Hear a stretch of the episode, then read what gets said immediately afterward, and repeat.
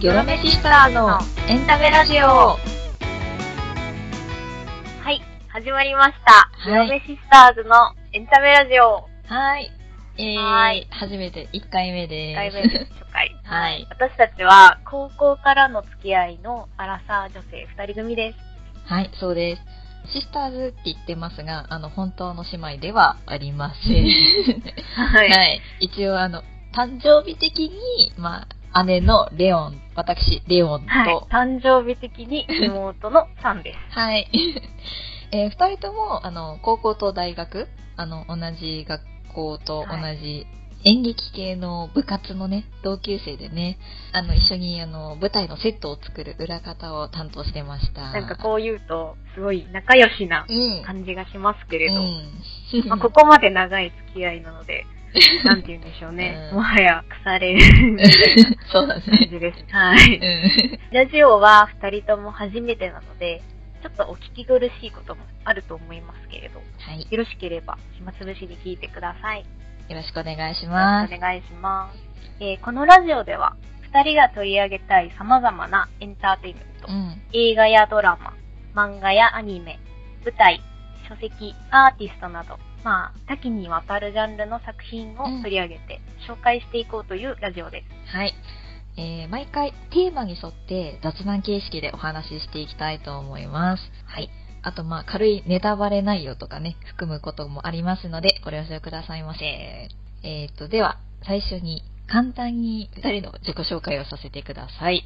えーでは、私、えーレオンの方からの自己紹介をしたいと思います。ははいい。えーと、一応私の方がですね、姉のポジショニングらしいんですけど、はい。はい。一応、あの、このラ、ラジオのギョロメシスターズの名付け親です。なんかね、ラジオを始めるときに、なんか二人の共通点とかなんだろう、どうするって話をしてたときに、まあ二人ともよく、はいまあ初対面の人とかにね、あの、印象的なとこ聞くと、目？とかってよく言われるので、まあ、まあ確かにね、うんギョロってる感じはするところがあるから。いやなんかでも、本当は、レオンしか言われないような気がするんだけど。いや、さんの目も結構黒いよ。黒々してる。なんか二人とも、ジャンルの違うちょっと、うん目というかギョロ目なんだけど。うん。なんかね、そ、まあ一応そう。そこからちょっと名前つけてみました。はい。じゃあ、えっ、と、私が好きなエンタメは、やっぱ映画とか、あと舞台とかが結構好きかな。じゃん、ううんん。なんかジャンルで言うと、うん、なんかあんまりこう SF とかアクションとか、あとなんか怖いホラーとかサスペンスとか、ああいうのちょっとあんまり好きじゃないんだけど、どっちかっていうと結構ハッピーになれる感じの明るい作品とかの方が好きかな。うんはいはい。あとは、ジャンルじゃないんだけど、あの、衣装を見るのがすごい好きで、映画とかの。へだから、あんまり現代もののやつとかよりも、なんか、こう、ちょっと時代物の昔のさ、なんかドレスとかの、中世ヨーロッパのードレスとか。あ、ー。うんうんあの。それこそなんかもう、いい古代のギリシャとかローマ時代の、こう、超古い感じの、ああいう昔うん。の、こう、時代の洋服装とかが見れたりするのが結構好きだから、そう、時代物が好きかも。なんか、日本で言うと、大奥とかも結構好き。着物とか。そうなんだ。うん、なんかね、そういうなんか、こう、ザ衣装みたいな感じのやつを見るのがすごい好き。へえ、なんかでも、うん大道具とかやってたのに、衣装なんか。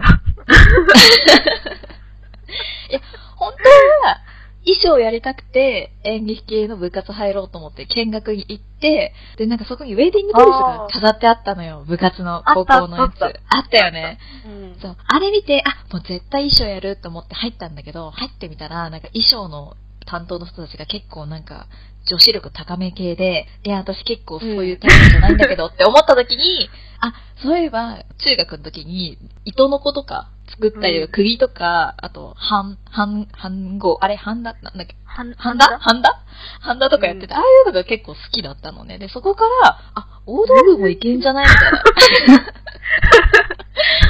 全然違う。そう。え、衣装しようと思ったけど、衣装ダメだからもういいや、みたいな感じで、そこで大道具行っちゃったのよ。へーまあ結局正解だったんだけど、そう、だから、だでも元たどると衣装好きだかそうら、なんだね。そうな。の。多分ね、なんかその衣装好きっていうのも、なんか昔クラシックバレエやってたから、うんうんうんなんかその舞台でなんかこう、舞台セットとかも好きだし、もちろん衣装とかのバレエの衣装とかもすごい好きだったのね。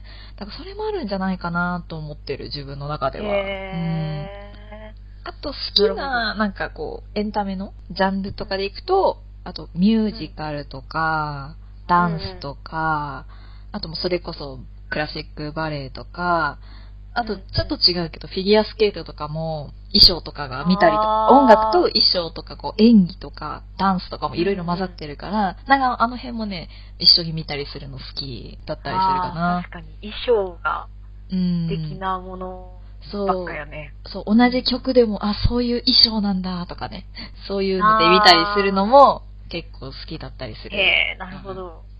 さんはどんな感じ？い。はい。うんあじゃあ私の自己紹う介。ん。えー最近ステイホームでオタク化が進んでいる さんです。はい。好きなジャンルは、まあ、うん結構雑食というか、何でも広く浅く見るようなタイプではあって、うんそんなにこう、ジャンルに限定しないように自分でも意識して見てるんですけど、あ、そうなんだ。へえ。でもやっぱり好きな要素みたいなのがあって、うんなんかそれはグルメ、うんご飯を題材にしてるとか、うん本能的に 見ちゃうんですよね。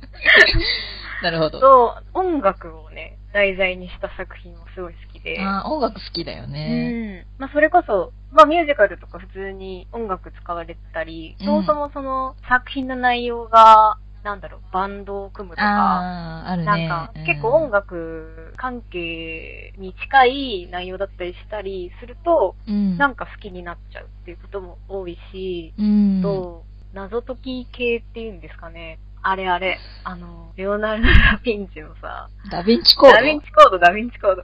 とか、ああいうのとかも好きだし、うん。伏線回収が気持ちいい作品とか、最後どんでん返しがあるとか、そういう展開の作品もすごい好きです。ああ、うん。でもなんかわかる今までの感じから、うん、うん。好きそ そう。まあ、レオンは結構衣装が好きって言ってたんですけど、う。私は小道具を結構見ちゃうんですよね。うん、それは小道具って、こう、どどういうもの、と、小道具は、例えば、帽子とか、ステッキとか、あ。衣装のようで小道具でもあるようなものも、まあ一応小道具と私は思っているんだけど、うん、そういうのをね、やっぱり学生の頃小道具をやってたっていうのもあるし、うんつい見ちゃうんですよそうだねね。うんなんかそれこそ時代物とかだと今ない小道具とかも出てきたり、うん、結構象徴的な小道具、ものとかも出てきて、うん、面白い。いなって思うこともたくさんあるし、私結構懐中時計とか出てくると、あー、いいよね。ロマンチックさもあるし、そう、なんか紳士っぽいなとわかかるわかる。思。ったりして、うんなんかそういうのわかるかも。ん。どういうタイミングでそれを出すのかとか、うん。投げるのか、回すのか、なんかうん。捨てるのかとか、なんか、いろんな使い方によってキャラの性格とかも表現できるし、うん、そういうね、小道具使いが広い俳優さんとか見ると演技うまいなーって思っちゃうんですよね。うん。えーとね、他はね、漫画やアニメとかラジオとか、まあ、サブカル系も結構好きで、うん。恋の人が、忍たま乱太郎の大先生ですね。かっこいいんめっちゃアニメじゃん。超かっこいい。もうね、しばらく好きだった。でも、しなんか幼稚園生のアニメってそうだよね。銀玉なんだろうとかね。ああ、そうそうそう。逆に苦手なのは、えー、ホラうんー、えー、レオンと同じだね。まあ、特に、あの、うん血がいっぱい出るスプラッタ系が、ちょっとあね、スッとくるんだけど、うんただなんか、うんホラー自体は、正直興味があって、まあ、これからの課題というか、でゆくゆくは克服したいなと思っています。うん。そんなわかりました。はい。はい。はい。じゃあ、こんな二人でやっていこうと思います。はい。えっ、と、では、次回から、えーと、早速エンタメのなんかね、作品を取り上げて雑談していきたいかなと思っています。えっ、とね、次の次回のテーマはズバリ、えーお家でハッピーになれる作品です。おー、お家で。うん。お家で健康的なね。そう、今だからこそね、家でも楽しめるエンタメはいはいっていうのをテーマにお話ししていきたいと思いますので、はい、よろしくお願いします。はい。じゃあ次回、お楽しみに。はいはい、お楽しみに。